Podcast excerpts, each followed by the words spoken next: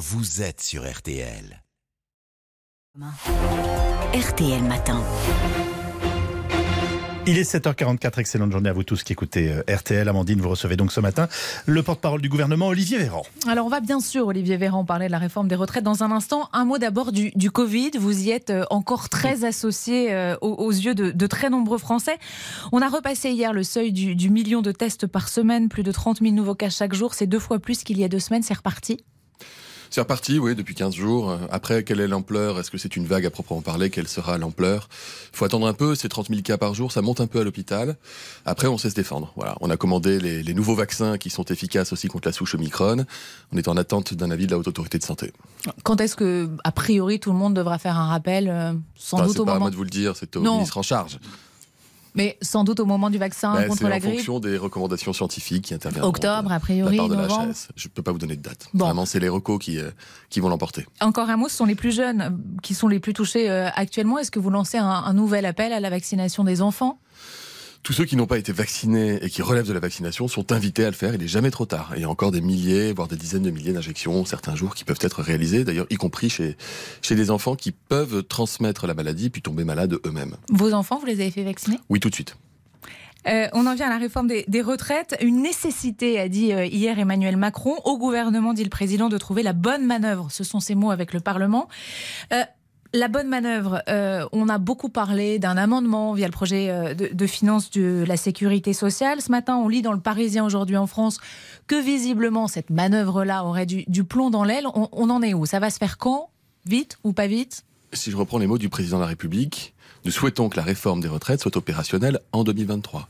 Ça veut dire qu'un texte doit être adopté dans les prochains mois. Pour Ça fait jusqu'à décembre opérationnelle. 2023. ça. Mais Donc, de- pardon, d'abord, juste en, en quelques mots, de quoi est-ce qu'on parle?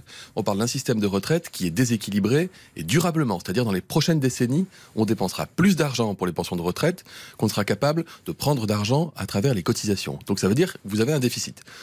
Vous n'avez pas 36 solutions. Ou vous travaillez un peu plus longtemps Mhm. pour cotiser plus longtemps, ou vous augmentez les cotisations, c'est-à-dire les impôts, ou vous diminuez les pensions des retraités, ou alors vous considérez que la dette n'est pas un problème. Donc, Et- et sauf ceux- que c'est la première option mais que ceux vous qui retenez. Ceux qui aujourd'hui vous disent qu'ils sont opposés au fait de travailler plus longtemps, factuellement, préféraient qu'on augmente les impôts ou qu'on augmente la dette. C'est pas notre choix.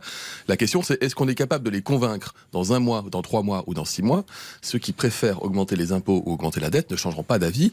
Il faut bien se le dire dans les prochains mois. Mais vous, en charge justement du renouveau démocratique, vous êtes plutôt pour discuter pour cette nouvelle méthode qu'a inventée euh, Emmanuel Macron ou non, tant pis, on y va, de toute façon, il faut la faire. Mais la première ministre reçoit elle-même à son niveau depuis des jours les partenaires sociaux, Oui, ça doit les être groupes politiques là. de majorité et d'opposition pour se faire justement une conviction, se forger une conviction. Elle doit en discuter avec le président de la République. Elle sera amenée à prendre une décision qu'elle expliquera dans quelques jours. Ce que je veux vous dire, c'est que qu'on le fasse honnêtement dans un texte budgétaire dans un mois, ce qui nous laisse un mois pour débattre, discuter, concerter, ou qu'on en le fa- ou qu'on le fasse dans trois mois dans un texte de loi ad hoc spécifique.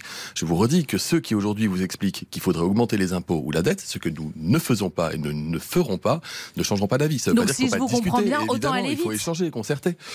De toute façon, dans un mois, dans deux mois, dans trois mois, dans quatre mois, on veut pouvoir réformer les retraites pour les équilibrer dans la durée, préserver le pouvoir d'achat des retraités, ne pas augmenter les impôts des Français. Alors justement, on a beaucoup parlé de la forme, mais beaucoup moins du fond. 64-65 ans, on sait toujours pas trop. Euh, les, les auditeurs qui nous écoutent ce matin, euh, si je prends l'exemple d'une- femme qui se lèverait à, à 3 ou 4 heures du matin tous les jours pour, par exemple, aller euh, faire le ménage en entreprise, elle aussi, elle va travailler jusqu'à 64 ou 65 ans?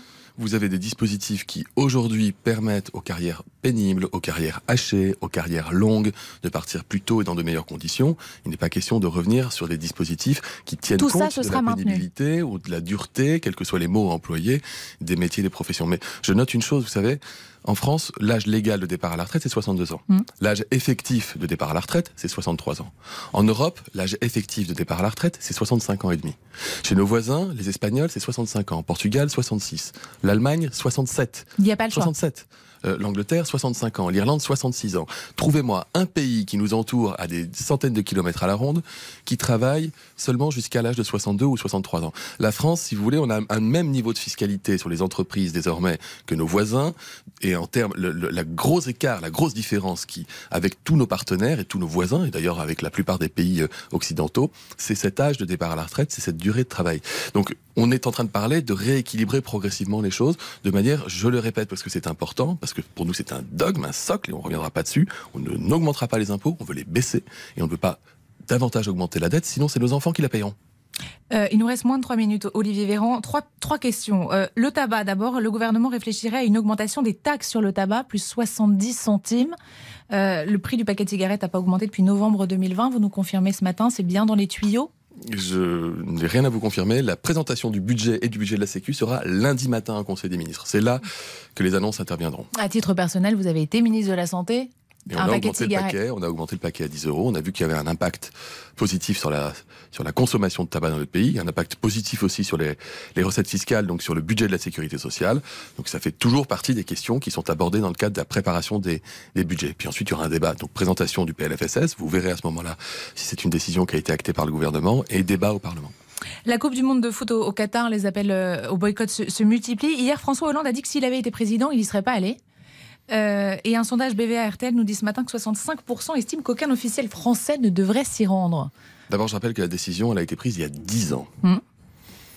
Je me souviens d'ailleurs qu'il y a 10 ans, les premières réactions, c'était est-ce que les footballeurs vont pouvoir faire des bons matchs dans des stades euh, où il fait très chaud, même s'ils sont climatisés? Aujourd'hui, c'est plus la question qu'on se pose, c'est est-ce qu'il est raisonnable de climatiser des stades dans la période actuelle? Ça veut dire que les mentalités ont bougé, et je vais vous dire, Tant mieux. Maintenant, euh, ce qui a été décidé il y a dix ans par la, une centaine de pays dans le monde, qui a été accompagné pendant dix ans, c'est compliqué à quelques semaines du début de, de dire tout d'un coup, en fait, euh, il faut pas le faire.